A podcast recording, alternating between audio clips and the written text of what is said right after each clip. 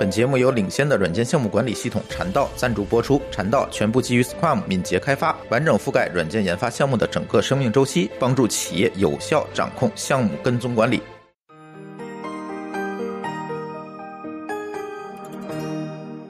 各位听友，大家好，这里是津津乐道，我是朱峰。呃，这期我们请到了一个播客应用客户端的开发团队，然后呢，给大家聊一聊他们做播客应用的心路历程。为什么我们聊这个话题呢？其实最近关于播客的事情越来越火啊，很多人都在讨论播客这件事情。最起码比起四年前我们开始做播客的时候，似乎呢这个产品。呃，越来越受大家的关注了。和四年前相比，可能很多的人都会关注播客这个领域。很多的大公司呢，也开始在做播客或者音频内容上的布局。而今天我们请到这个团队呢，他们是一个独立开发者的团队，他们团队有三个人，然后呢，用一己之力开始去做一个泛用型的播客客户端。我们知道这个泛用型播客客户端啊，有很多很多种，呃，大家可能经常用的什么呃，Castbox、呃，Overcast 等等这些，可能有很多。然后呢，嗯，但是呢，由国人去开发的，或者是说他在里面考虑更多的这个用户互动的这种因素的，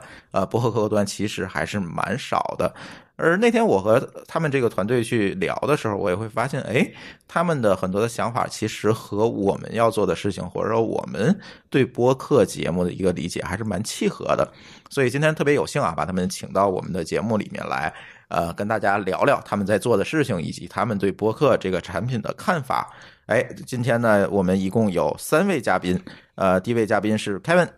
嗯，大家好，我是 Podcast 的那个创作者 Kevin。嗯，还有老马，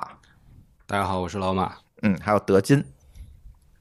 大家好，我是德金。哎，今天主要让凯文和老马跟大家这个呃多聊啊，然后德金可以来补充。嗯，可以凯文给大家介绍介绍你们的这个应用叫什么名字，或者是哎是怎么想到去做这么一件事情的？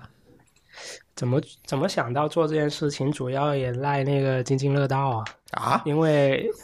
两大概是两年前吧，我开始大量的听津津乐道的节目，嗯，然后正如你们节目开始的时候那个说的一样，的确是一档槽点满满的节目，嗯，就是我们有很多槽点是吗？对，所以听了之后产生了很多槽点，不吐不快，但是当时所用的那些博客客户端都。嗯，没法接住那些槽点。嗯，就是你想在里面去做评论，或者是往在主播后面想接话的话，其实你是不知道怎么办的。对你吐槽的时候，你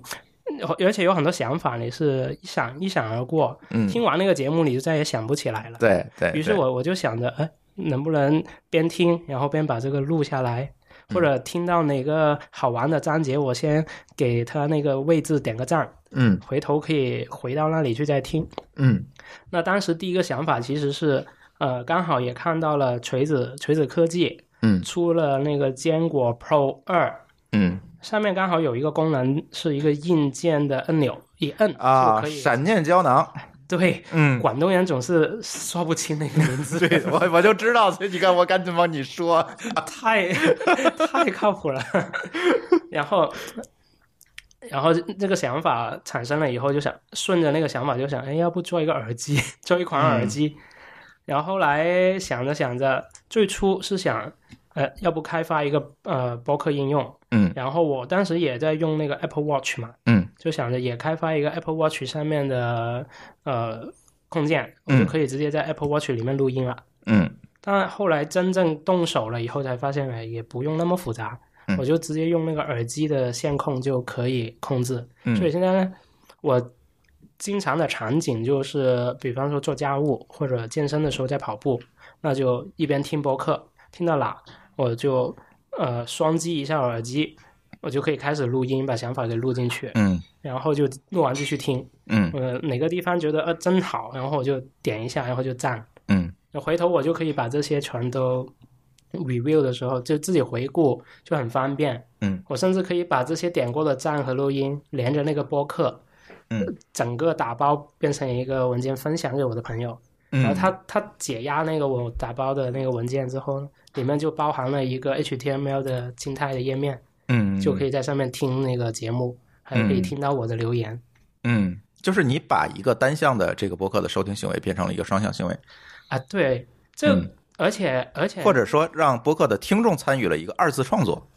啊，对，这个二次创作，我觉得主要说的特别好，因为嗯。我发现有的用户他是这么用我们的这个产品的，嗯。就是他是他是老师，嗯。然后他发现呃有一些节目他适合拿给他的学生听，嗯然后他就自己一边听一边用我们的软件录，嗯录完之后把这个分享出来，然后放到一个云盘上，然后让学生都下载，学嗯生就可以一边听节目。然后到了那个时间点，就点来听听老师是怎么讲那个节目。嗯嗯然后我觉得，如果是一个播客组的话，也可以通过这个 app 来，就录完一遍节目之后，自己需要打补丁，就通过那个打补丁，然后再重新发布。对对对，我看老马在不停的点头啊，老马你有啥补充的？呃，对我我我觉得凯文基基本上都讲了嘛，嗨，但是他们，只是喝醉了。对对对，补充的很好。对对对，然后就是我其实我们觉得就是呃呃，就播客的播放器它可能。具体来说，主要实现两大功能嘛，一个就是辅助播放，这个就是基基本上现在所有的呃泛用型博客客户端都在做的事情，比如说你调速啊，然后这个定时，然后去空白，嗯嗯嗯。去片头就七七七八八的，然后呢，这还有一个就是内容增强，就因为呃，就是其实播客的内容都是由这个播客的创作者自己创作的，然后呃因为大家的习惯不同或者是设备不一样，很多都是个人的这个创作的团队，那可能他的 show 里面的这个 show notes 啊、封面啊，他可能不会做的做得特别好，然后呃。就是那有很多这个 player，它其实就是呃基于这些可能并没有那么那么好的这些内容呃来帮他做一个，比如说呃更好的显示 show notes 的内容，然后甚至有些他可能加了这个 MP 三的这个 chapter，、他去显示这个 chapter，然后有一些这个链接可以快速跳转，然后甚至有一些这个呃泛用型博客端它还在做社交的功能。那对于我们来说呢，我我们觉得就是说呃。呃，基于就现在这个播客 podcast 定义，呃，它是基于这个呃 RSS 分发的，然后就是本身是一个音频文件，然后用户是订阅这样的方式。呃，我们我们希望能够建立和呃播客这个呃内容创作者这样的一个关系，但是我们不希望这个关系是一种社交就强社交联系的关系，或者是一个强绑定的关系，一个强绑定的关系。嗯对我们觉得在 Player 上做这事情不太合适，对因为大部分你在听的时候你是息屏的，就是你并不看这个屏幕。是的，然后它对这个收听者来说，它是一个伴随状态，因为嗯你的这个眼睛和手，你可能在做其他的事情。嗯，那我们希望它是一个，呃，就像凯文说的，当你灵光一现的时候，你可以把它记录下来。嗯然后呢，你记录些记记录下这个数据，可能是一种就是呃。不单不单你自己可以去去去复盘、去去复听的时候可以有用，因为很多人其实拿播客是在做学习或者工工作的用途。没错，比如说，我们有那个用户呃给我们留言说，哎，他其实会拿这个呃 player 去听一些呃会议纪要，嗯，然后完了以后，嗯他说这个功能对他来说特别有用，因为他可以把这些记录下来的内容呃直接就变成这个记会议纪要的几个要点。嗯然后他就不需要去去去拉整个时间线了，因为可能就像很多内容，比如津津乐道，它可能时长也会在一个多小时对到两个小时，呃，这这是一个。第二个是我呃，你留下这些记录，如果你愿意的话，你也可以分享给其他人。最后它变成了一个就是呃，就呃 crowd fund 的这样的一个众筹性质的呃呃创作的，就像你说的，就共同创作这样的一个过程。因为呃，也有很多的这个独立的播客客户端。呃，它比如说像呃，也许它不是独立的商业的，这这这个什么呃，Breaker，嗯嗯呃，swooter 是吧？他们也在做社交，但是呃，他们更像是自己圈一个呃独立的，就圈一块地，然后在这里面让用户去留言去互动。但是我们觉得它其实违背了就是 Podcast 的这个最最基本的、最原始的这样的一个定义，所以我们希望能够最后是它还是 free 的，就所有人能够看到嗯，是一个开放的，开放的，对，嗯开放的内容。嗯，OK。今天啊，我们还有一位嘉宾。其实呢，为什么我不想介绍他？因为他是我们一位著名听友。他介绍完了之后，我们群就炸了，知道吧？所以呢，我但是我今天不得不，他坐在我旁边又抱着一个麦克风哈，我不得不介绍一下小白。呃，大家好，我嗯是在我们津津乐道所有群里你们都会见到的小白白换成，然后除了一群，我是 B 群 B 群以外，其他所有群你们都会见到我。然后今天呢，我也是过来来串个场子。如果有能说的呢，我就说两句。其实啊，我并没有让你串场子，你知道，小白。我最重要的把小白叫过来，今天主要一个目的，我想听一听你从一个播客的听友的角度是怎么去看待客户端或者是播客的节目的。你刚才听了他们俩两个人说的，你你你觉得你怎么看他们这件事情？呃，他们这个需求，我我觉得的确是有的。但是其实刚才他们在讲的时候，我第一反应是说，OK，我要吐槽。那对于我来说，我可能我要吐槽，我的第一反应是，我去发一个推特，或者我去发一个微博。对我，我一样可以吐槽，我一样可以去知会到主播，我依然可以去参与。其实这是依然是可以的。哎，你还真说错了。所有吐槽这种需要吐槽，我从来不看。嗯，你们看不看那是你们的问题。其实即使是 broadcast 这样，他去分享也看不到。但是你听播客的时候，通常你的双手是在忙的，然后你还要掏出手机解锁，跑去切换到 Twitter 上发完回来再接着听，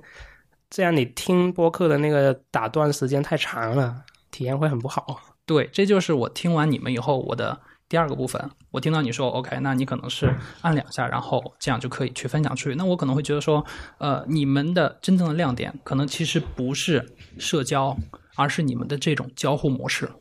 因为你们的这种交互模式是基于 Podcast 本身的这样的一种产品的形态来决定的。如果它是一个文字，可能就像你们说的，可能就哎，那我正在看文字，我可能顺手就发出去了，因为你们的这些产品的内容它本身就是一个音频，所以。OK，那音频它是陪伴式的，那可能是你们的这个交互模式就是按两下就可以分享出去了。所以说这个是我会觉得说，你们其实的点可能不会在社交，因为如果你们拿社交来跟我说，那我的第一反应就是，那为什么不去发一个推特呢？但是如果它变成了一种新的交互模式，OK，那我觉得那这个这个方向我是认可的，是因为说这个点是之前别人所做不到或者别人考虑的不是这样的一个方式，所以这个我觉得是蛮好。嗯。嗯，其实作为我我作为主播哈，我我来讲一下我对他们两个人刚才说完的这件事情印象。我刚才刚才其实也插嘴说了几句。我作为主播更看重的，或者是说为什么把他们叫来录这个节目？其实我最看重他们团队做的这个产品，最关键的是他能够让我的听友参与进来，来进行二次创作，能够让听友跟我建立一个连接。这件事情是对于主播来讲，其实是最关键的。现在无论任何平台，这件事情都解决不了，就是共同创作的这件事情是解决不了的。他只能说评论，评论我觉得算反馈，他不能算共同创作。我发推也好，对吧？我在节目下面去，像在喜马拉雅等这些平台，我下面做评论也好，但它其实都不是一个创作过程，而是一个反馈过程。那其实我们有很多优秀的听友，我们在我的听友群里也能看到，他有时他那些评论说的比我们还好，但是我没有办法把它放到节目里面去，或者说没有办法实时的让更多人听到看到。如果有他这个一个工具就好了，他们只需要摁一下耳机键，是吧？然后把他想要说的，或者是他要想要表达的放进去，其他人就能知道了。对，这这是一种，这是一种众包的呃，众包创作收漏的做法。对，嗯，因为因为我我我是觉得啊，收听播客的体验有一个很大的门槛，就是你打开一个播客一看，哦，一两个小时，嗯，然后一看时间轴这么长，对，那那对那个听众来说。他怎么判断自己这接下来的这两个小时值不值得投入进去？嗯，就很依赖那个收 no，但是很收 no 的话又很依赖那个播客组。嗯，很多播客组其实不太乐意维护一个很复杂的收 no。嗯嗯，但是如果你全部都得指望那个播客组去做的话，可能你就。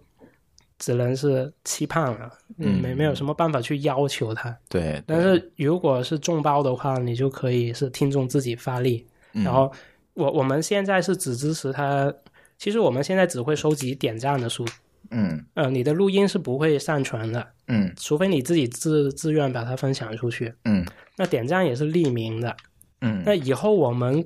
可以支持更丰富的一些呃分享出去的功能呢。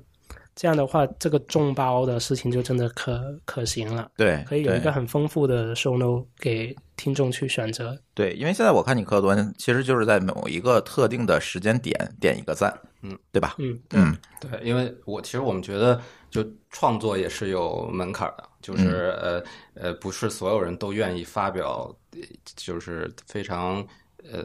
怎么讲明确的内容。就是说我我写写一段话，就有很多人发朋友圈纠结半天，他他觉得我该怎么写，就是对吧他？是有心理压力的是，有心理压力的，对对。但是我就点一下呢，其实并没有什么心理压力，而且它又是匿名的。那对于这种方式，其实是门槛最低的，能让你参与进来的呃这方式。嗯那么我就我们而且也考虑，就是说如何让你有这个驱动力去去点赞。那其实最好的方式就是说我把我我把我想记录下来的地方，我我我我打个 tag，我嗯我什么都不用写。当然，我们后期也会支持，比如说你可以在上面留一个文字的内容或者语音的内容加在这个 tag 里面。然后呢，甚至是呃，可能也许到了后期，我们可以把这些 tag，也许你愿意分享的话，它会就是显示在 show notes 里面，或者是和这个 chapter 去、去结合，然后用户去去去去去分分段去定义这个节目的呃 chapter，因为现在其实有有一些节目它尝试在做做做。做这样的 chapter 的内容，但是他是播客主他自己去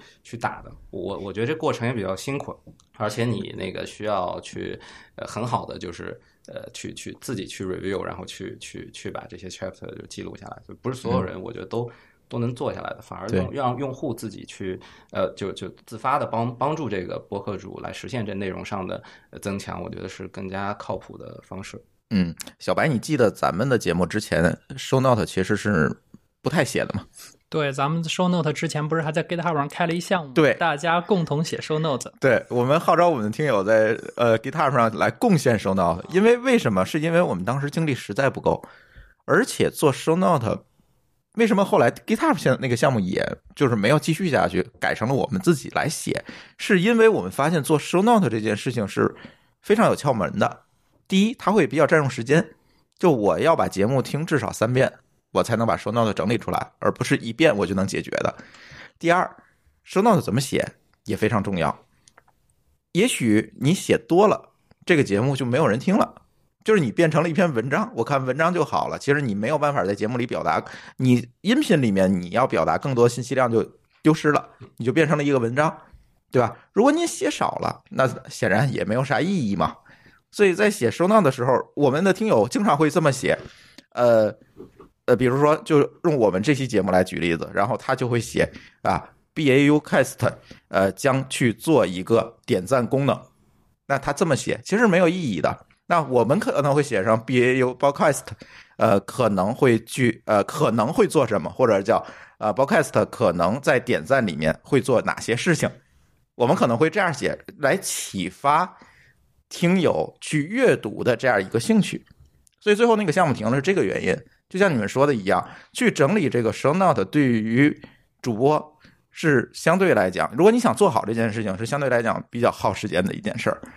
对，而且我们现在做的一个方法，我不知道你们采纳没有采纳。我之前给你们写过建一个建议哈，我们现在采用的方法是，我们会把音频先转成文字，用科大讯飞转成文字，然后我们再用文字去整理它。虽然它有一些误误时的这种情况啊，但是也足够了。最起码说，我不用再去线性的去听三遍这个节目，就会好得多。所以我之前也建议他们，是不是可以把这些东西引入进来？我去整理一呃，我去识别一个文本，我放在后台，但是不那个什么，我我不公开给用户，因为那个只识别的这个效果确实不是说可阅读性这么好。但是它可以做到一个事情：当我搜某个关键词的时候，你会告诉我在某一个节目里的某个时间点，它提到了这个词儿。嗯其实我们考虑过这个问题，但是呃，比如说遇到像乱炖这样的节目，其实、就你可能会聊到呃这个 iPhone 聊好多次，但是它可能最后它节目的主题是 Google，对吧？所以就是呃，我们在觉得这个精确性可能不是那么的呃呃准确。这是这是我们比较犹豫的一点。这可以通过一些 NLP 的算法来解决吧？这个其实还还还好，我觉得难度可控啊难度可控。对，但是我觉得就总体的这个思路是是非常好的，就是说，呃，因为现在大家其实用这个呃互联网，它还是一个图形的界面。那说白了，它传播的方式还是以文字、图像为主。那么声音作为一个就是呃长久以来存在的，但是它其实呃并不很难被索引的这样的一个内容，它怎么怎么和现在的这些就是互联网呃的呃就是呃搜索引擎能够结合起来，能够让用户更更好去发现它的内容？其实呃我我我就我们原来的想法就还是通过 show notes。然后呢，让用户去、去增强 show notes 的内容，然后去给他做这个呃的分词也好，索引也好，然后通过这个方式让、让他能够更好的被被发现。嗯嗯不过刚才朱峰提了一个点，都是我之前一直没想过的，就是如果 show note 写的太好了，然后听众可能就不去听那个节目。嗯。这个方面我有类似的体验，就是集合的节目，嗯，它的那个那个 timeline 那功能，对，通过集合自己的 app 来听他们节目呢，timeline 是非常丰富的，嗯，但就就让我很纠结。我到底听不听呢？对，不是，呃，不听听还是会听，嗯。他他们的节目也录得很好，然后 solo 也写得很好，然后就会导致，但是我很多听的场合都不适合打开手机来看，嗯，我就导致我把这个节目留着，先不听，嗯嗯。又或者、呃算了，我先用别的软件，或者先先不看那个 show note，先听嘛，嗯，然后听完之后就不会再想去接着听第二遍嘛，很多节目不会再听第二遍。对，对然后那个 solo 写的那么好，其实就增加了用户的纠结，然后并没有发挥它的作用，我觉得就很可惜。其实是增加了他获取信息的一个成本。其实对于像我这种比较性急的这种听众来说，可能 show notes 写的太好的时候，对于我来说可能是我听了一段，我觉得这段没有我喜欢的，我就直接往下跳了。这个可能是更加常见的一个变化。嗯这个对用户来说应该是好事，因为呃站在你的立场就是想这样嘛，就提前预览到哪一段不好。但是站站在主播的角度，并不是这样。我希望我的节目是一个完整表达，而不是让你跳着去听。对，哎，那我我就想听一听你们的看法，就是因为我我们收集点赞数啊，匿名收完以后，其实我们是会把那个总的就对一个节目总的点赞数放在那个时间轴上显示，就横着，我们有一个横着拖动的一个进度条嘛，然后它是每隔十秒一个格子，然后每一个格子上面如果那一个十秒有很多人点赞，它就会有一个长一点的一个竖条显示。嗯这样就有一个分布图，你可以在那里判断、哦，接下来是要精彩了，接下来我可以分心。嗯嗯嗯就是我们是想要给你作为一个参考，就是一个节目值不值得听，哪些地方是好听，哪些不好听。呃，嗯这里我其实打想反馈，就是说，其实它如果是一种点赞，其实反而没有事情，因为为什么？是因为我其实并不明确下一秒被别人点赞到底是什么，是为什么？对我可能依然还要去听完，我可能只是说我会先点过去，我听一下，我看他说什么，然后我可能就退回去听了。嗯，其实你说起这个，让我想起了一个我们国内不能访问的网站，然后呢，国内不能访问网站多了，啊，那个知名的就是我们说这全世界最大那黄色网站，它那个有一个热力图，对吧？它会有那样一个热力图。其实对于可能很多人来说，他去看了以后，他会去，他可能会去跳到那个最精彩的点，但是他依然会拉回来，因为其实它和 show notes 不一样，点赞我只是知道哪里精彩，但我并不知道它精彩在哪里，我依然需要从前到后去把完整听完，我才知道哦，原来这里比较精彩。嗯嗯，我做 show note 是有一个小心思的，我不知道你们都有没有发现，我的 show note 它的那个顺序跟实际顺序有的时候是错的，就是有可能我是一按一二三四讲，我 show note 写的是四三二一。我从来不看 show notes，因为我都是无脑听，全程听完。对，你看我这个铁杆听友就是这样嘛，所以我觉得收到的是你帮助你来决策我要不要听这个节目，或者这个节目这期节目我是不是感兴趣的一个方式，而不是说来搭载更多的一些功能，呃，是不是可以这么理解？我觉得不是，嗯。就是呃我跟小白也一样，我也从来不看 show notes，就我在听之前我从来不看，嗯。但是我会在当嘉宾说到一些名词，啊，你要当背景材料看我，要当背景材料看 OK 它是一个嗯背景材料。那就是在这个时候它非常重要。那么就是说，当用户呃知道他想要听什么的时候，show notes 也很重要。假设嗯 show notes 都能被索引的话，那么你就你你你输入你你这个关键词，那有有这个包含这个 show notes 的这 episode 都会跳出来。对对，所以但是在听之前，你可能你就跳上地铁，对吧？你你点了一下，或者你之前下载在飞机上，可能你在在在做这个收听 play 这件事情之前，你是不会去看它的。嗯。所以你刚才说到，就朱峰刚才说到的那个，把那个语音转成文字来增加搜索识别的命中率命中率的话，这个事情我们其实有有去考虑，但我们就其实想做的不光是这一个，我觉得是需要结合一些点赞数，然后把一个嗯、还有更多的那个收听行为，把一个节目很长的节目把它划分成不同的片段，就这是我们希望以后可以做，但划分片段主要的目的是。其实是针对一些小白的用户，不不是小白这个听众，是小白用户。对，这个名字也是很欺负人。然后，那因因为这也是来自于我们的一些用户反馈，嗯就发布包开始以后，其实我我们刚开始做，其实主要想满足先满足种子用户是那些经常听播客的用户，嗯。但是也免不了有很多是因为这个新新入坑，嗯。他们就会觉得发现这种节目的难度太大，而且就试错成本太高。对然后他他他们也已经被抖音一类的教育到，嗯很习惯那种十秒、二十秒一个小片段。哎，我我这里先我先想聊一个特别拉仇恨的话题哈，呃，市面上有很多泛用型播客客户端，呃，Kevin，你觉得这些泛用型客户端跟你们最大的区别是什么，或者它哪一点做的不足？市面上其实我们可以一个一个来，一个一个来 反正都。是要拉仇恨，就一个一个来说嘛。呃，我我觉得是，如果对老老用户来说，他们用的比较多的都是国外的播客客户端。嗯，那按统计数据，其实最多人用的是苹果自己的 iTunes，那是肯定的，对嗯，那那个就其实我觉得是不需要吐槽的，嗯，因为本来自带槽点哈，对已经被吐得嗯。淋漓尽致了。然后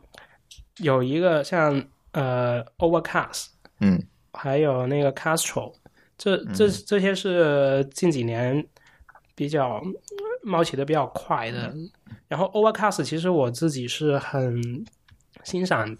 它也是一个独立开发者的作品嘛。对。然后也是一个明星独立开发者了，在在 iOS 这个对对，里它有其他的对产品，对，而且它的厉害的地方就是它做的那些产品，总是能带出一个对某个功能的潮流。就像他以前做 Instapaper 的时候，嗯，就就让所有人第一次开始用上 Read Later，、对对对，然后现在在 Overcast 它又第一次，呃，其实其实听播客的时候有很多功能都是先从它那里呃变成一个标配的，是，包括 Trim Silence，对。就对裁掉那个静音的部分啊，呃，那个声音的平衡啊，嗯。这些这些都是他先推广出来的。那现在好像是去年还是今年，他又推出了一个可以呃分享一小片段，以短视频的形式来分享播客内容。对，他做了这样的一个功能，当时也一下子就呃，我可以。可能夸张了一点，就一下子就爆炸了，在那个推特上面，啊 然后很快 Castro 就把这个功能给超过去了，所以呃，其实海外的开发者也是这样的，嗯 那他们会更公公开一点，然后嗯大家觉得这这个有可能以后是需要变成播客客户端的一个标配，嗯就帮助你分享。然后后来我们我们一开始也想，哎，要不我们也要做这个功能呢，要跟进这种达到这个水平。但是后来我想想，哎，好像直接用系统的那个录屏 效果是一样的。啊对，然后，而且我我们现在还可以说，我录屏录这一段，然后录到我有，如果我有那个语音的吐槽，我还可以把我语音的那部分也点开，最后分享的时候就会效果就是呃这个节目的一个片段，说着说着，主播说着说着暂停，然后我吐槽，然后我吐槽完了，接着主播继续说，然后把这样的一个短视频分享出去。嗯所以啊，就是扯远了。其实应该 说的是 Overcast。Overcast 的话，我觉得最大的问题还是它访问不，了，还是可以访问的吧？不知道，现在已经不能下载了吗？对啊，哦，这这个我没有注意到。嗯我我想说的是丑，啊是丑是丑，对嗯它它就很感觉就全部把 iOS 标准的控件堆上去就算了，然后并没有考虑到放在那里好不好用，然后嗯它用它来管理那些节目，其实比较费劲，有点嗯接近苹果以前。呃，被人吐槽的最厉害的那个 Podcast 的那那一阵子，嗯那种逻辑。Castro 最好的优点就是它当时是引入了 inbox 的概念嘛，就我订阅一些播客，然后里面有新的节目就全都丢到 inbox，想听的我就把它拉到 Q。嗯这是一个我我用了很长一段时间是 Castro 作为我的主力的那个播客应用，它最吸引我的就是这一点，其次就是它他们的那个交互设计做得很好。嗯那这是呃，我觉得名气比较大的。然后像那个，其实最多人用，我我猜可能是那个 Pocket Cast。，Pocket，对我现在也是用它。Pocket Cast，我就想听听你们的那个说法了。嗯嗯，其实我最看重的是它多平台可以同步。嗯对，这是对于我来讲是一个刚需，因为我在路上听，或者是在家里的电脑上听，或者是用我其他的设备来听，我必须要做到它放到哪儿了，它能继续播下去。对，像 Pocket Cast 和那个 Castbox，嗯他们以他们为首的一一呃一系列的那些播客应用，他们好像这几年把那个侧重点都嗯放在了通过搜索、通过推荐，就一种各各种办法给你内容推发现推节目的那种内容发现。嗯，对。但我觉得这个本身一个时长。就它不像音乐嘛，不像那个听歌，呃，Spotify 那种听歌单的那种模式，那个其实已经被 Spotify、网易解决的挺好，但是播客这个节目太长了，而且长短不一，有的也很短，嗯，而且它的那个类型其实远远比那个音乐要复杂，嗯，因为音乐的话，它分类太就再多，它可能也是一种呃制作方向上的问题，它听的情景其实是很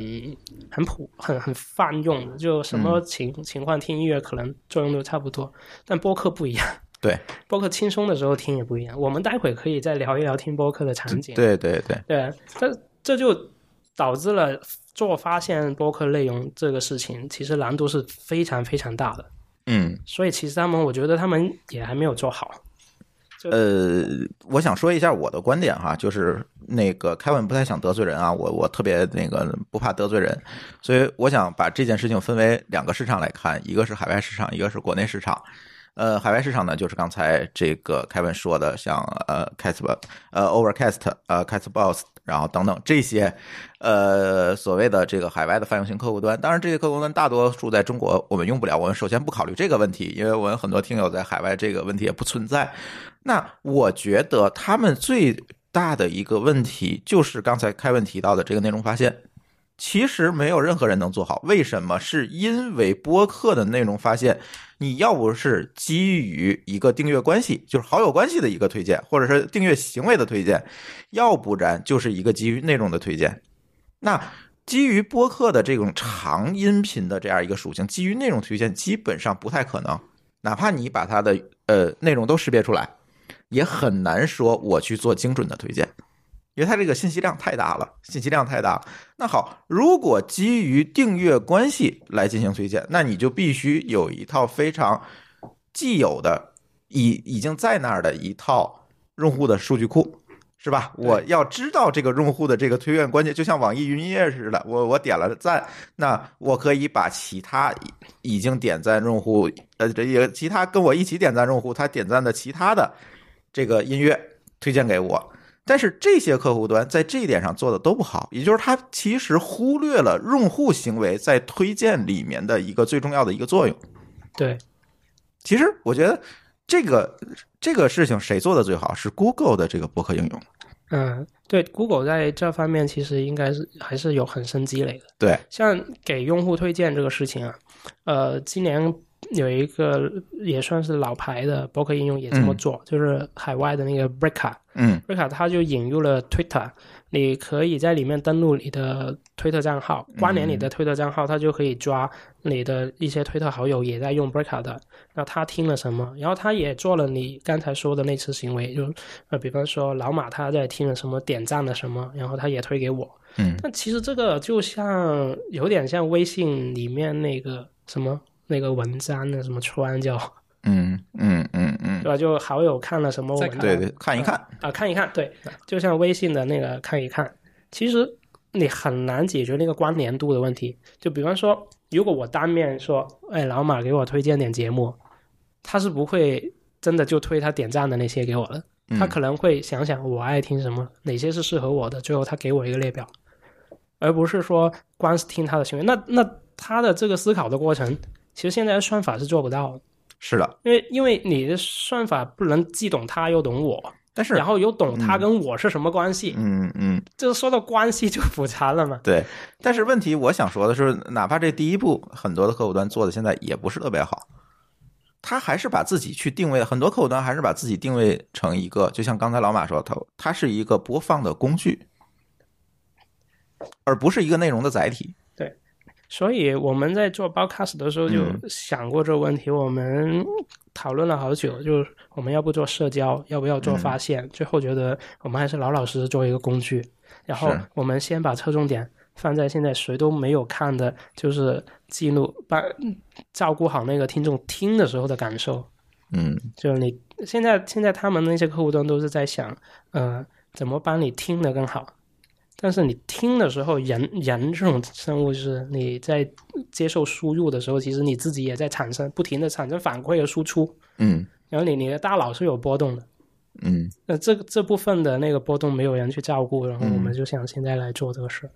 嗯嗯，老马怎么看？我看看你刚才有要说的。哦，对，因为我之前正好看到一个报告，就说呃，二零一九年就是关于播客收听的一个数据的统计，然后他说，呃，其实大部分人百分之四十六的人，当然这是美国的数据，他是通过朋友和家庭成员来发现新的播客的，然后 social media 只有百分之四十二，嗯，然后呢，其他他可能通过网站或者是这个报告我也看了。对，然后通过其他的 podcast，、有百分之五十的这个用户是通过其他的 podcast 发现这个 podcast，是的，就所以说，呃，其实大家还是更看重谁为你推荐，对而不是呃我。就是看到这个推荐列表里有什么，嗯，就是谁为你推荐，他的这个权重会会高很多。对，所以我们在做这件事情的时候，我们觉得，与其我们自建一个呃社交的功能，我们不如让既有的社交功能发挥它的功能。那就是你觉得它好，那你我们让你更好的分享，或者把更精彩的片段能够通过微信或者 QQ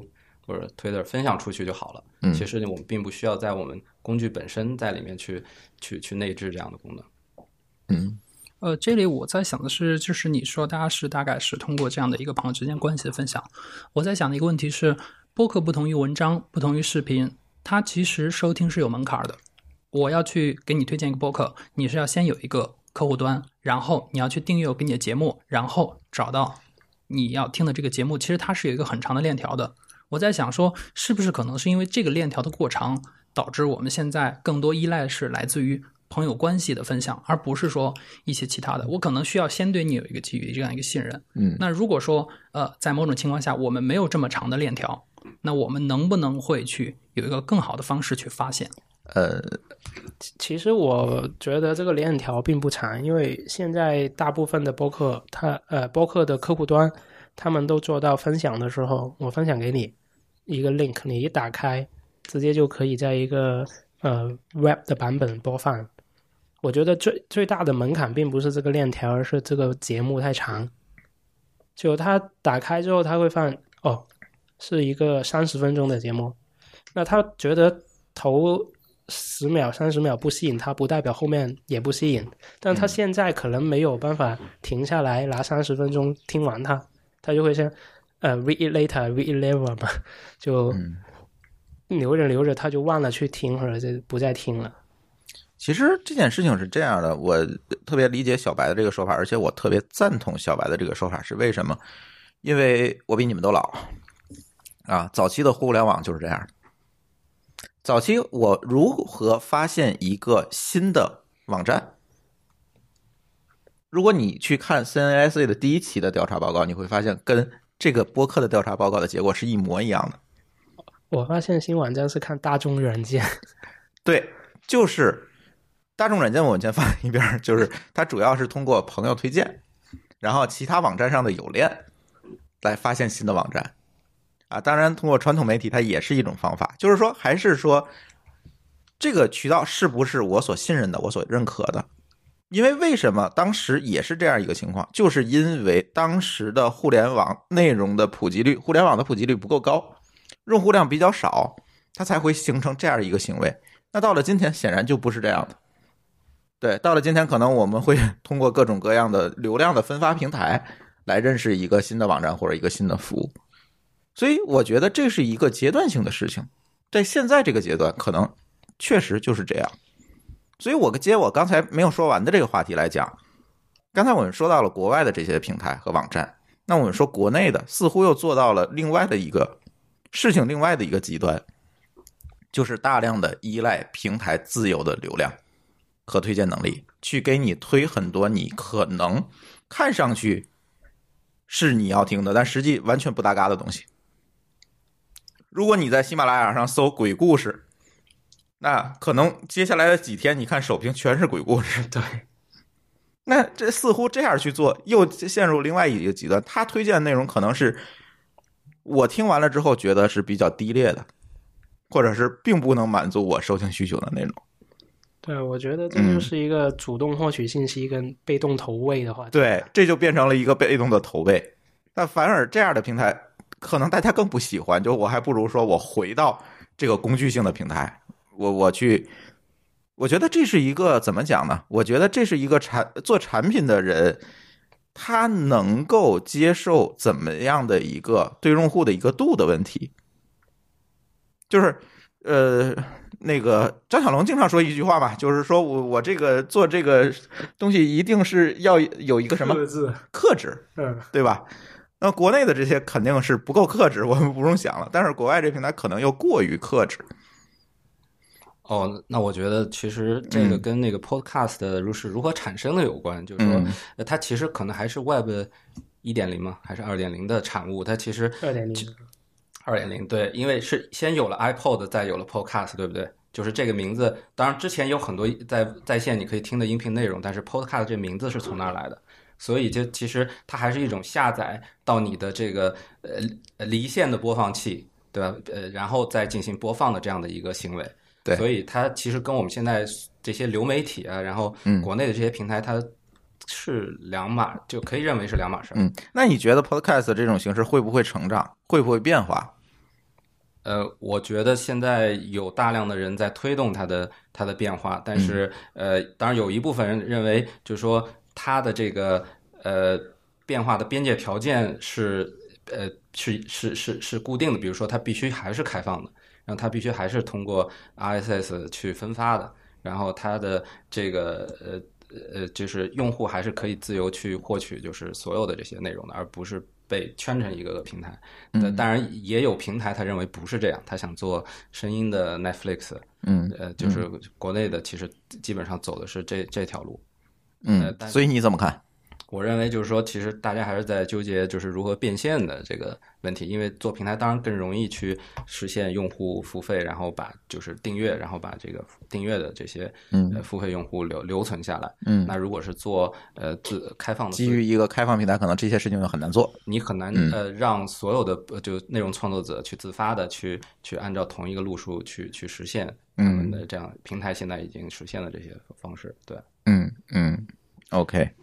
呃，我觉得很多的博客客户端，其实我都试用过，但是现在可能最最重要的一个问题，我很少用苹果的机器，而你们的 Podcast 又现在只有 iPhone 的版本，对，所以现在用你们的用户不多，我只是用我那台手机，我看了一下，确实是这样。但是呢，呃，我总觉得，但是这是我的一个主观的感觉哈，我总觉得播客这样一个内容形式，它一定要成长，它才能符合我们当下。互联网，大家获取内容或者是参与内容创作的一个一般的规律才行。如果它只是像刚才我，我其实我也同意你的观点，就是它现在其实停留在 Web 二点零时代的一个东西，类似 RSS 订阅的那一对，是在那一代里面，在但是现在你看 RSS 除了在博客里用，其他已经没有了。但是有个特点就是那个时代过来的用户啊，他在。获取信息的时候都习惯主动去搜索，就主主动发现发现。对对，但是现在呢，这些新用户又没有主动发现内容或者主动发掘内容的一个能力，那这就造成了内容发现上的一个困局。对新新上来的这波用户，基本都是习惯了这种碎片化，嗯，所以就我觉得你刚才问到播客也是不是也在演变？一个演变，我觉得就是迎合这些用户了。嗯现在新出的很多播客时长都比较短，嗯从一个小时然后缩减到那个三十分钟。那嗯，不是所有的类型场合都适合太短的节目。对，我觉得这个最终就会发展成两两端，一边是做大平台的 Netflix 那种，但现在你看，就即便是 Netflix 这么火，但是 YouTube 也没有减少人去访问，就嗯自己自制的小众的还是可以就这种长尾的作品，其中其实还是可以聚合在一起，然后两边都依然会火，依然有受众的。嗯嗯嗯，对，我觉得就是做了付费节目以后，内容创作者的这个压力会不会很大？对，但这我只是一个问题，就因为当你在上传一些免费的视频、vlog 或者是声频的音频的时候，其实，呃，你你其实并不需要深思熟虑，然后你也没有，你本身并不指着去变现，所以你其实可以做的更个人、更自由一些。但是如果是它变成了一个付费的产品的话，呃，会不会它就变成了一个商品？那你对它的质量、对它的这个售后，甚至是然后的的对你所所说的每一句话，其实都是需要负责任的，对不对？是的，对，对就那边更更偏向于专业制作嘛，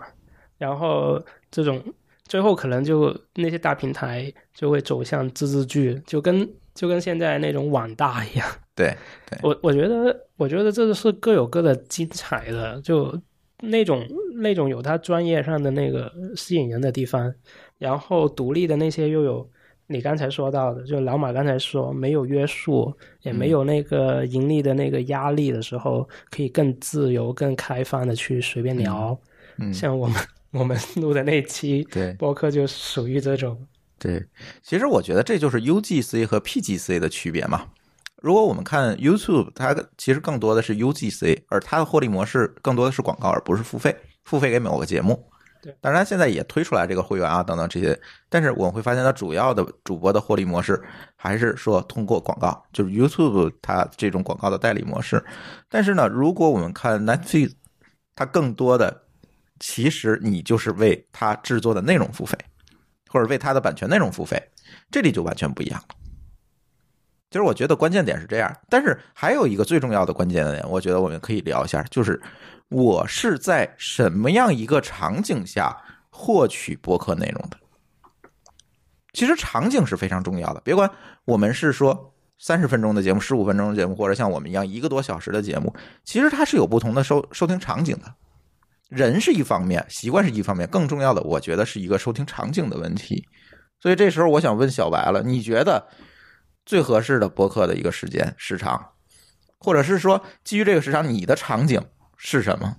这个得看人以及他所在的地方。你就说你了，我自己是在深圳，对吧？嗯平时呢，通勤时间大概是半个小时。嗯那我更多是在一个是通勤的时候我听播客，嗯另外一个就是真的是我在做家务的时候嗯我会听播客，我会打开一个外接的音箱，我会去听播客，然后做家务。那么这是我听播客最长的。因为我没有车，所以我也不存在，比如说开车啊或者什么其他场景。这个可能对于你们，包括对于美国人来说，都是开车是一个最常见的场景。嗯而开车呢，我们一般来说就是开车，像北京现在开一次车，可能你要是到一个地方，可能得一个多小时。你一说开车这个词儿，我我总觉得很奇怪，你知道吗？就是小白的人设，小白的人设已经定下来了，惨了，完了。呃，就是你呃，就是说呃，对于开车那种场景可能来说，大家会 大家会有一个更长的空余时间。也就直接说通勤，啊，对对对，就是自自驾车通勤的时候，他们会有一个更长的时间周期要来听。那么对于他们来说，可能是要更长一点。对于我来说，我可能只有半个小时。那一个小时到两个小时之内的是我可以接受的，因为我听播客可能更多是确保我在这个时间我不会被外界的这种很纷扰的东西给打扰就可以了。那对于我来说，我分两次、三次听完是 OK 的。但是如果一个播客你让我听了一个月我还没有听完，我可能整个人都炸掉了。但是如果你说呃三分钟帮我换一个，三分钟帮我换一个，那也挺烦的我整个通勤过程我一直在不停的换脑子，其实也很累。嗯嗯，对，我的收听场景主要还是在工作的时候收听。对，可能跟你跟你们不太一样。刚才我们在路上也讨论这个问题。我写代码的时候听播客是完全没问题的，而且我能够正常的接收他他的信息。但是好多人是做不到这一点的，我发现。对我我就不能接受工作的时候去听这种。然后我我刚才想到一个地方，就是通勤的时间用来听播客。其实中国人里面，我我估计也没有多少是在通勤的过程中去听。这是一个原因，就是噪音。呃，像美国，他很多都是在路上听，然后他上班下班经常都是开车嘛。那在车里面其实是很安静的一个场景，他听的时候没有什么干扰的。在国内的话，很多人坐的都是坐地铁、公交，这时候你听，其实根本没办法去就很好的去获取里面那些信息，就有很多干扰。然后我我觉得会会不会现在苹果把那个降噪耳机的普及做的更更推推的更广了以后，那这种场合听播客的人也会越来越多。呃，这个场景其实最大问题不在于说是噪音，而是在于你会坐过站。因为我真的这么干了，而且我通勤的时候，我上一次真的就坐锅了，所以我又走了。听什么节目这么精彩啊？我在听津津乐道，然后我就我在听我在听上一期老高他们在说那个互联网的，因为我自己本身也是互联网人，所以我听那个听得蛮入迷，然后我就坐锅了站了。嗯嗯，这个可能是其实大家在通勤场景下听的时候，就是说如果你不是开车，那这个可能是最大的问题，因为其实噪音的话。呃，我们现有的耳机，其实你的声音在一个可以接受范围内，其实外界的噪音其实是听的还好的，对，还好的。嗯，这里我可要可以说一个客观数据分享一下，我们有听友调查嘛？呃，听友调查显示，呃，绝大多数的人还是在通勤过程中听，啊，对，还是占很大的一部分的这个比例的。对，其次呢是在于在做家务和工作室。对，老马，你你的调查结果是什么样子的？我记得，呃，你看的这份调查报告我看过，但是是海外的情况，海外的更多是在驾车时听，我知道。呃，我看的是那个，就是 A 十六 Z 对对对调查，对，它是，呃，说是呃百分之四十八是在家庭，嗯，可能是有就是在家就是呃不工作的男性或者女性嘛，嗯，对，然后还有百分之十二是在工工作时候听，嗯，然后在在车里是百分之二十六。嗯，所以就还有在做运动，起来其实就是说，在移动的环境听占了百分之五十二，就是说有一半的呃一半多的时间，你可能是在，因为我觉得在工作时候听，你可能并不一定完全是坐在办公桌前，所以就是说，呃，你在外头听吧，可能占了占了百分之五十多。那我觉得这个可能跟那个蓝牙耳机的普及有很大的关系，因为你不会被。约束在一个一台设备、电脑或者手机前面了，你可以其实，在任何时候就都会比较方便的接入这个音频的内容。嗯嗯，其实我觉得是这样，就是如果我们收回来这件事情来讲的话，你的收听场景其实是决定了你的节目的内容，或者是说节目决定了你的节目的交互方式。嗯，对，嗯。当我有大片的时间的时候，我会倾向于听那种更多知识类，像那个风投圈。嗯，然后如果时间比较短，比方说现在是要做家务，那我可能会去听一听那种偏新闻啊、娱乐类的。嗯，听听集合的，那我不会有太多的那个负担和。预期就是担心我会错过什么。对对对，我现在其实就是，如果我在工作的时候，我可能会分散精力的时候，会要集中精力去干另外一件事情的时候，我可能会听什么《大内密谈》啊、《日坛公园》这种，我错过了也不会损失什么的节目。啊，这样说是不是不太合适？对，他他大类我觉得不会，因为他们不是也说，呃，他们是。没意思是最有意思的事情了。对，有一期说过。对，但是我如果在开车或者是通勤的时候，我可能会听这个什么《硅谷早知道》。哦，啊，纠纠正一下，它是无意义是更有意义的一个事情。对对，反正它就是一个陪伴性的内容吧。但是像《硅谷早知道》啊，就像还有你刚才说的《风投圈》这一类的节目，都是说他要去做一些内呃关键内容的输出。这个时候你错过了，可能就没有办法往下听了。就会存在这个问题，所以我觉得内容和场景其实是相关联的，包括交互方式。我这里有一个数据要分享，可能你们也会有用。呃，我写公众号，它的跟帖率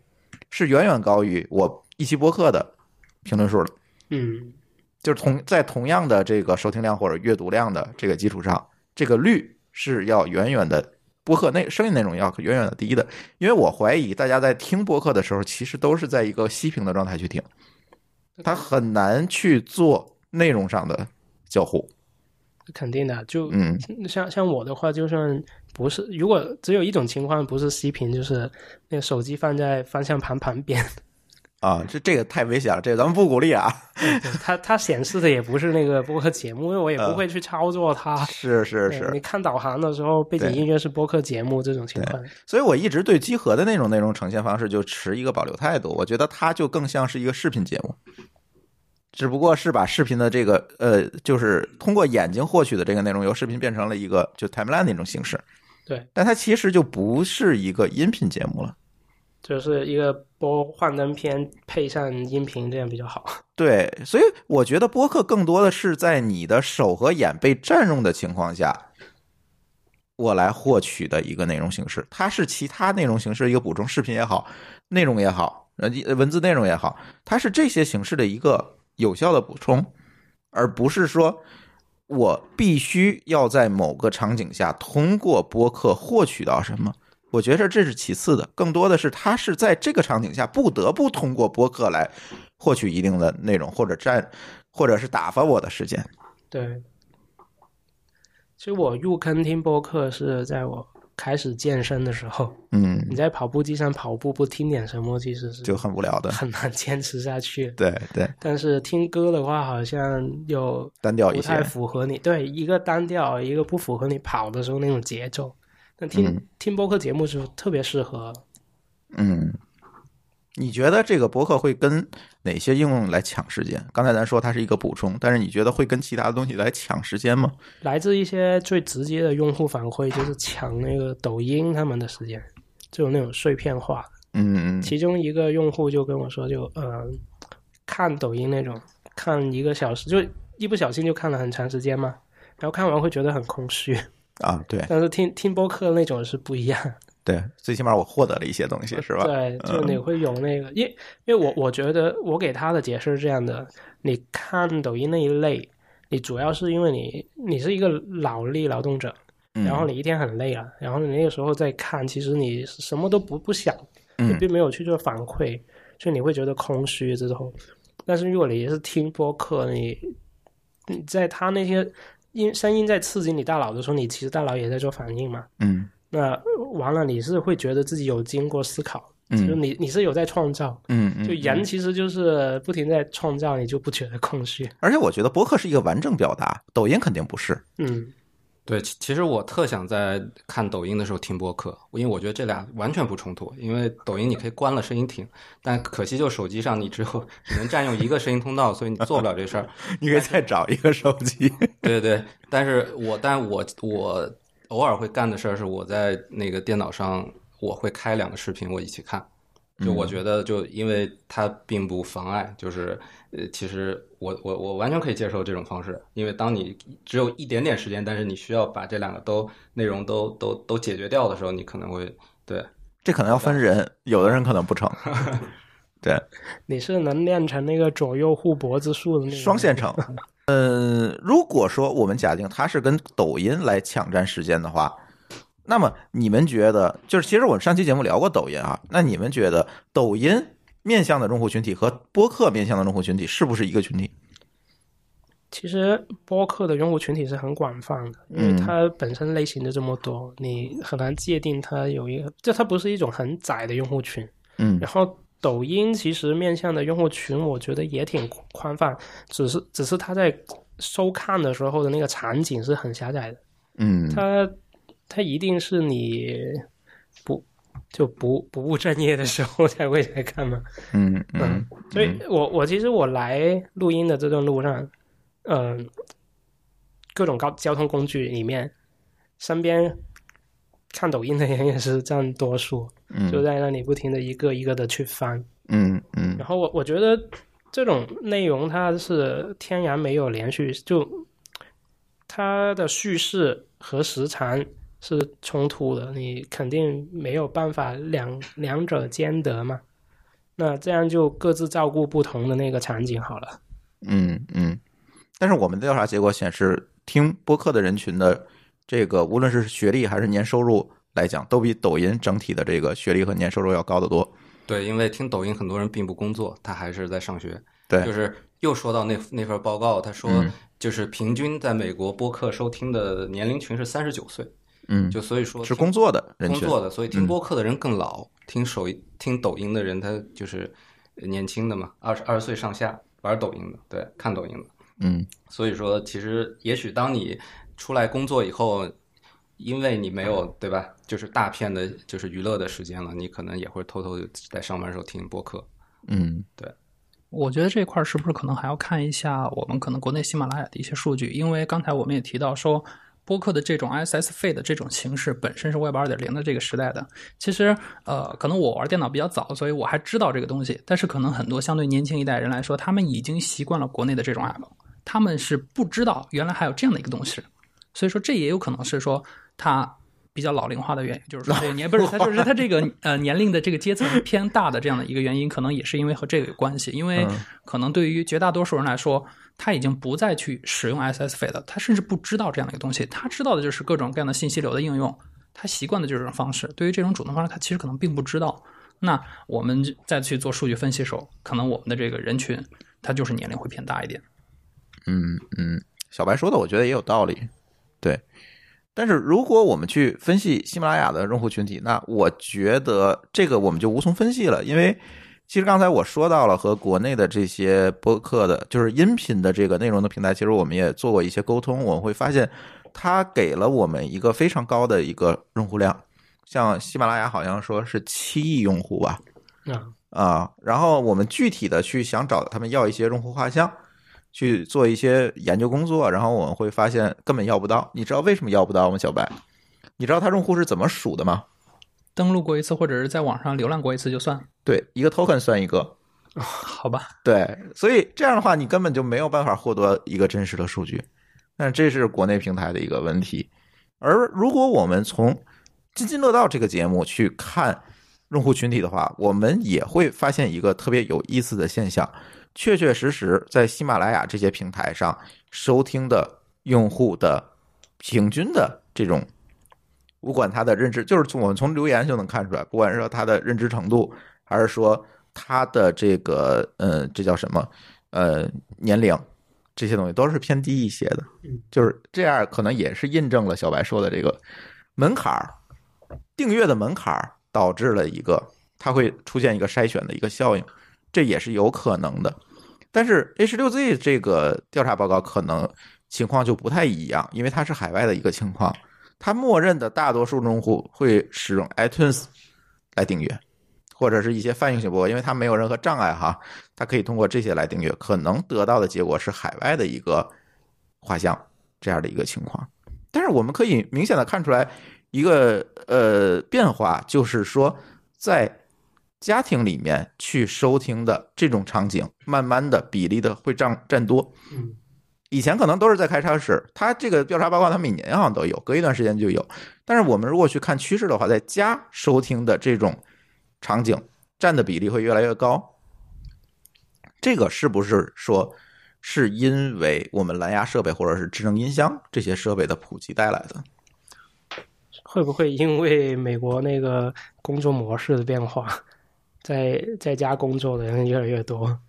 呃，这块儿我想反馈，就是说，其实我在前一段时间，我刚好在家里，我去帮我妈在做饭，然后我就去帮她去开电视。实际上，你会发现在家里做，很多时候你是要用眼的，就是在这个过程中，你唯一可选的只有音频。因为如果你开电视，你举个例子，我妈在那个剁菜，嗯你眼睛看着电视，然后你剁着菜，这可是很危险的一个情况。其实可能在家里很多时候，我们其实是需要用眼去做一些事情，就是像开车一样。对，我们得看着。所以说，在这个情况下，我们其实可选的只有音频。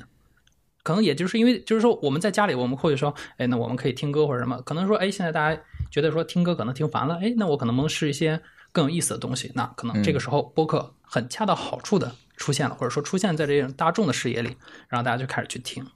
嗯嗯对，我同意小白说的，就回想一下，你发现家里电视现在就打开的几率会越来越低了，很少对因为因为你打开它的时候，你其实每个人手里就握着握握着一手机，就大家其实还是在看着手机。那你其实并并不看电视，眼睛还看手机，那其实电视和智能音箱的区别并没有，就其实是就是背景音。背景音没错。啊那那我还不如打开一个就是呃只有声音的只有。声音的专门为声音生产的内容的，可能对。嗯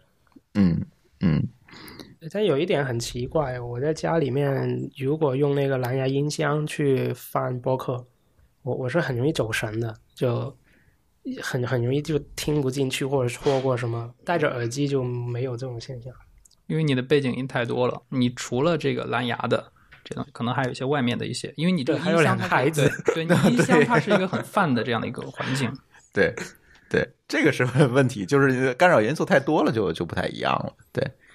这个是。再有一个，我觉得播客内容，我们说回来，播客内容，刚才我们提到了这个抖音和播客，我觉得如果我们把抖音拿进来跟播客来比，如果都是占用了一个碎片化的时间，那抖音它的优势明确，非常明确，就是说我有一个非常好的内容推荐机制，或者叫内容发现机制。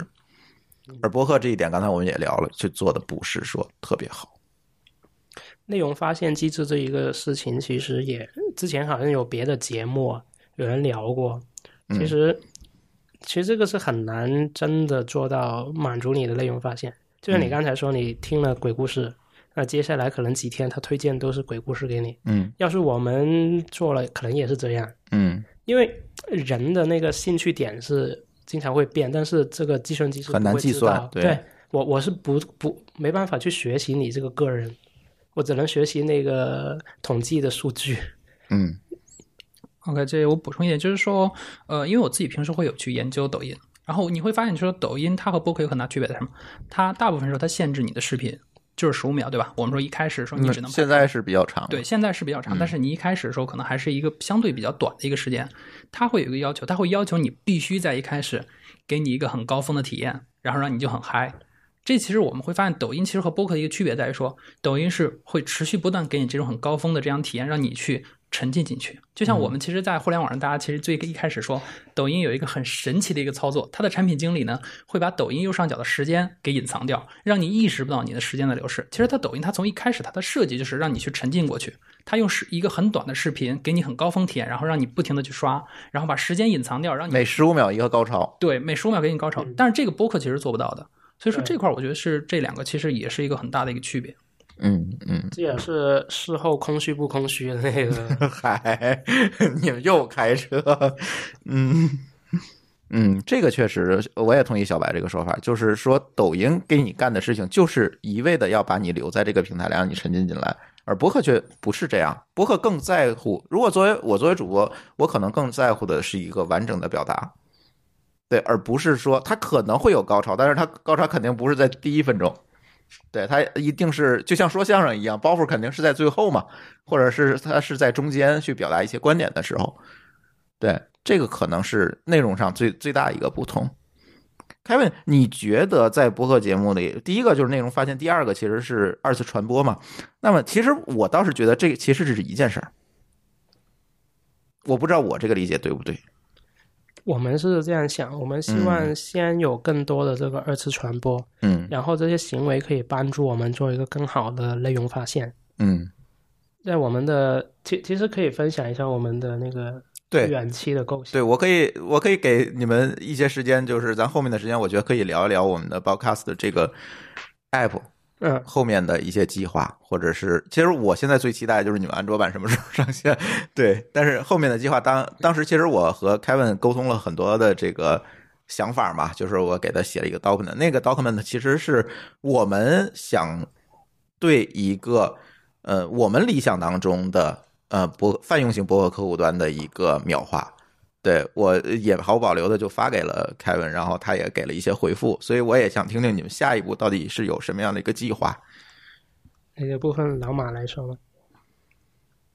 你来说吧，我已经不记得了。那嗨，不重要，就是你下一步想做什么嘛？就因为之前是你提、你提出来的，就是获了获得了一些点赞数据以后，把那些长的播客怎么变成一个碎片，来帮助用户去发现。哦，对，好，对，好像是有一个，哎，好像是，好吧，我们把这个功能扔掉算了。对哦，呃，我对我我们其实哦有一个想法是说，就说如何帮助用户更好的去引用播客的内容。就其实呃，现在就说，当你想做二二次传播的时候，你你你除非我手打一个，哎，我说朱峰刚才说了什么，然后我把它发出去，然后附带一链接，就纯靠这个分享者手动去编辑。那么就是说有呃，其实也结合到之前说语音识别这些，就是说当你想去分享一个精彩的片段的时候，呃，除了录屏以外，是是不是可以就是把它这语音转文字，然后就是当你把这一段时间线这圈住的时候，也许是前后十五秒或者更短。然后圈住的时候，那呃，我它自动会跳出来一些就是已经分好词的一些文字的一些 tag，然后你把它呃选中以后，肯定用更方便的方式去把它编辑成一段可以分享的内容，嗯，然后把它把它这个分享出去，然后这些分享内容甚至可以反哺到你的 show notes 里面去，你因为你也可以加自己的备注，然后变成一段就是可以被其他人看到的呃呃备注或者是你自己想备注的内容，然后这个是呃。其中一个构想吧，其中之一。然后还有的是，其实我们叫 Broadcast，其实最开始是希望能够在设计上做一些呃创新的，或者说希望，希因为其实不管现在看到所有的一些播客，Pocket Cast 或者是 Overcast，其实呃都还是一个相对比较简陋的界面，就是和一些做的很好的，比如说抖音这样的嗯很商业化的产品比，因为可能独立。都是独立开发者或者小小规模的团队，大家呃并没有那个资源去能把它做很好。那我们是想在设计上能够把它呃尽量的做的更有风格一些。然后所以也是我们起这个名字也是希望什么呃就碰瓷一下包豪斯一百年，包豪斯一百年对对，希望能够做一个相对比较简单好用，但是呃在功能上。能够达到听众预期，然后又在这这是美感上有些追求的这样的一个产品。嗯嗯嗯。然后还有什么？还有就一个比较长远的构想，但不一定到时候会这么去做，因为现在想可能只是一些开脑洞。就如果如果把那些点赞数据，呃，对应的时间段把它给裁剪出来。然后，其实其实就类似 Overcast 那个片段的分享，我们只是把它自动化的去做了这一个部分，然后加上那个语音转文字，就就可以帮助用户在预览一个播客的时候更更快知道这个值不值得收看，但呃收听。其实这个在之前我们好像也已经讨论了，有就这个有可能会跟收漏的效果一样，如果那个部分做得好了，然后那些人就真的不听了。然后，对，其实这个功能我其实我这个我对这个功能特别矛盾，就是我又希望你们有这样一个功能，我又非常担心你们有这个功能，因为很有可能我的内容会被剧透，你知道吗？而且我还是很同意朱峰说的，故事的完叙事的完整性是这个，最后就感觉像，就我分享一个片段，感觉就像那些人分享新闻，插头去尾，然后完全就变味儿了。对。对，所以我觉得像把播客节目截一个片段作为短视频分享，其实更更多的是分享者的表达，而不是那个播客主自己的表达。嗯嗯嗯。那那我们短期的目标其实还是集中在这里，就怎么帮这些听众作为一个分享者的时候，更好的去表达自己的那些想法。嗯。其实我们初衷，比如说首首先还不是帮他表达分享，而是帮他记录，帮他对更好的规划他的收听，对，让他先记一下内容，对，摘录下来，嗯，变成一个记录的工具，就是像是做读书笔记一样。对，Ever 就是收听版 Evernote 嘛，嗯，这么说，音频版的 Evernote，对，音频版 Evernote，嗯，对，OK，嗯，而且这段时间我们呃，既然要做一个播客客户端，我们就也想体会一下做一个播客组是什么 感觉。就是自己也做了一个播客，对，所以我们就自己也尝试做了一个播客，然后趁着现在二零一九的尾巴，我们就也录了一期是聊包豪是一百周年的。嗯，因为因为其实我跟老马都是设计师，然后我们是半半路转成独立开发者的。那我们就录了一个叫做 Brainix 的节目，想要聊一聊设计。然后我们发现，呃，现在能找到的很多说设计的节目都会比较专业，像那个 Anyway FM 啊，或者 US Coffee，他们都是面向我们这种设计师的，嗯，没有讲一些更生活化的一点。然后我们起名叫 Brainless，就是想要不过脑子的去聊一聊设计。嗯嗯嗯嗯嗯。然后呃，希望这个。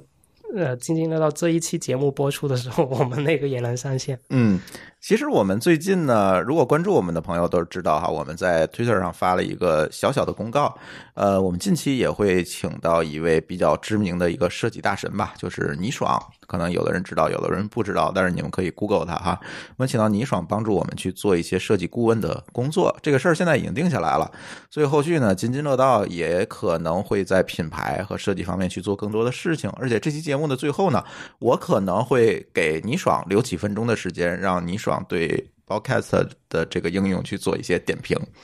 对，然后去评价一下我们的这个 Podcast 的这个设计。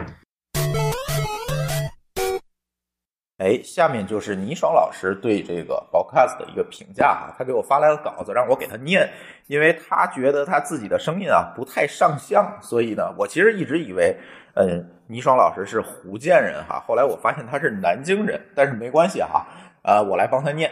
呃，倪爽老师说呢，设计点评有很多种，说起一个设计呢，一般人会按个人喜好来提意见，而设计爱好者呢，会根据自己的想象提建议。而专业的设计师呢，则会通过设计评审来帮助设计者、开发者发现设计当中存在的问题，并提出可行的解决方案。从专业设计评审的角度上来说呢，他觉得现在 b o c a s 在品牌设计和用户体验设计两方面呢，主要面临的问题呢是完成度不够。不过呢，完善的难度倒是不大。形象一点说，呃，倪爽老师觉得现在的 b o c a s 很像大三的女生哈，真诚、简单、挺可爱。你可能因为她的笑容喜欢上她，但你仔细想想呢，她和其他大部分大三女生一样，缺少气质，甚至还有一点土。工作一两年或者出国一两年之后呢，哎，奇妙的事情发生了哈。当年的大三女生会突然让你变得眼前一亮，为什么呢？人会打扮了。谈吐举止变得有气质了，说起话来眼睛里都有闪光哈。你肯定觉得这是丑小鸭变白天鹅了哈。其实人家本来就是白天鹅哈，只是之前少了一点点经验。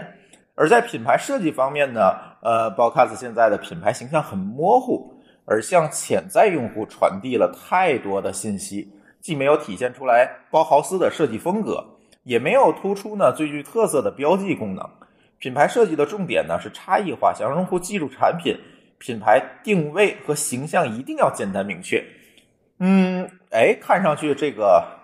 倪老师啊非常喜欢小姐姐哈。他又举了一个例子，他说，比如林志玲姐姐呀，浑身上下都是优点，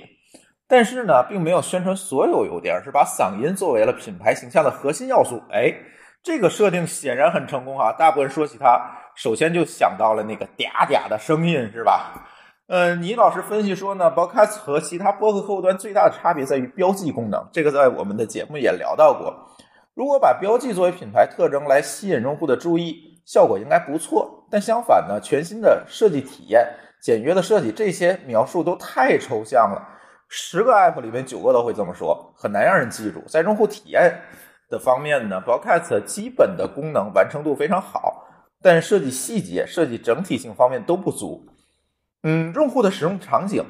操作流程的设计也不够完善。放在安卓市场里应该问题不大，但强调设计的 iOS 市场里面，哎，这个竞争压力就蛮大了。比如 b o c a s 最具特色的呃标记功能，它参考了 Sun Cloud 的这个经典的波形加操作设计。看上去很有意思，但是因为呢，标记动作的微交互还没有优化，点完之后用户有点迷茫。哎，我还想我还能干什么？这个用户是不知道发生了什么的。呃，比如还提供了播放队列功能，但看不清楚队列里的节目听过没有，听了还剩多少。比如它有英文版，哎，这个还挺厉害的，它这个居然做多语言，但是英文的翻译呢，好像不太地道。所以这个希望说，呃，我们的团队能找这个。母语是英语的小伙伴们帮忙润色润色哈，所以按照倪老师的分析来看呢，Broadcast 在用户体验设计方面的不足，很有可能是团队太忙了，是吧？忙于实现基本的功能，而暂时没有顾及这个用户体验和设计方面的事情。但这部分涉及的工作量和难度呢，其实都不大。如果能找一个有经验的设计师，或者用设计系统的方法从上往下的这个做这个重构，很可能需要一个月啊，就有明显的变化。倪老师还说，聊到前面这些缺点，重点不是给设计师和开发者 脸上画黑线啊，而是希望大家像爱护大三女生一样，一起来支持 Podcast 这样的产品。小团队和独立开发者开发 App 非常不容易，为了尽快的得到真实反馈，团队会把完成度不足的 App 尽早的投放到市场，然后通过用户反馈来不断的改进。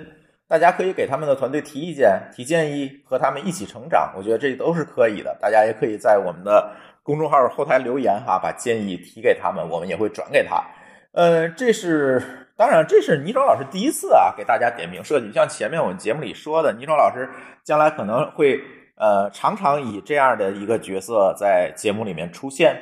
但是呢，也想听听大家的意见啊，请问大家是不是喜欢这种偏专业一点的点评？呃，如果大家更喜欢吐槽呢，他下次可以试试毒舌风格啊。他说他毒舌风格也很强的，但是我没听过啊。他说以他的专业设计师的眼光来吐槽设计，别说是给设计师脸上画横线了，连设计师家的小狗啊、门口的小卖部啊，他都画满黑线。这个倪双老师以前是不是讨债出身的？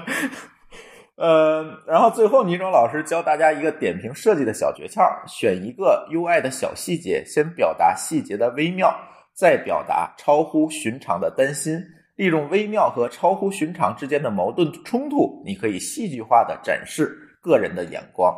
比如在 Podcast 图标里，三角形外面有一条很细的边框线，你可以这样点评啊。我相信大多数人都看不到这条边框线，所以它一直在你心里，对不对？每次以为你已经淡忘的时候，它就刺疼了你。哎，以上就是倪老师对这个 Podcast 这个产品的设计和用户体验的点评。呃，也期待倪老师在我们的以后的节目当中啊，多多的这个，别管是用文字来表达，还是用声音来表达，多多的出现。大家也可以把更多的反馈意见提给我们，我们看下一期呃有没有更好的办法，让这个我们把设计和用户体验结合到我们的节目当中。行，倪老师的点评我们就分享到这里，然后大家接着听节目。呃，怎么样？几位嘉宾还有什么要补充的吗？如果没有更多补充的，那我们这期节目就录到这里。但是这今天这个确实是比较难得，我们把。呃，整个 Broadcast 这个团队的所有的成员是所有的吧，都请到了。但是他们是一个分散在全球各地的一个松散团队，是吧？其实一开始还有一位在纽约的伙伴，中后后来初期他家人的身体原因，他就退出了。那时候我们要约一次远程会议可难了啊！对，这个时间不好卡在中间，对对。所以现在呃，Kevin 是在广东。嗯，我在广州，然后德金是在北京，相当于，然后老马是在法国，嗯，巴黎，嗯嗯，所以这次把他们凑起来确实不容易。他们说我们这个在坐在一起开发的时间，好像好长时间都没有了，这正好借这个机会给他们凑在一起，还能开个这个工作会议啥的，是吧？然后这期也是小白哈头一次跟我们一起露面。对，之前一直是在群里，对所有的群里活跃，但是从来没见过真人曝光了。对，我觉得后面咱可以坐在一起多聊，呃，关于播客的这个话题，因为现在播客确实从今年开始越来越火了吧？这个话题受到不能叫越来越火，就是可能是受到了很多人的关注，大家越来越关注这个这样一个内容形式了。那后续呢？我觉得关于播客这个话题，我们可以坐在一起，咱再可以多聊。无论是坐在一起还是远程的形式，我觉得都可以。今今今天这个阵容感觉就是播客组、听众，还有做播客客户端的，对对对，全都有了。可能可能下次再加上那个广告主、广告爸爸对，没错没错，对，下次把老高叫来就齐了，是吧？行，那我们的津津乐道的这期节目我们就聊到这里，感谢大家的收听，我们下期节目再见，拜拜，拜拜，拜拜。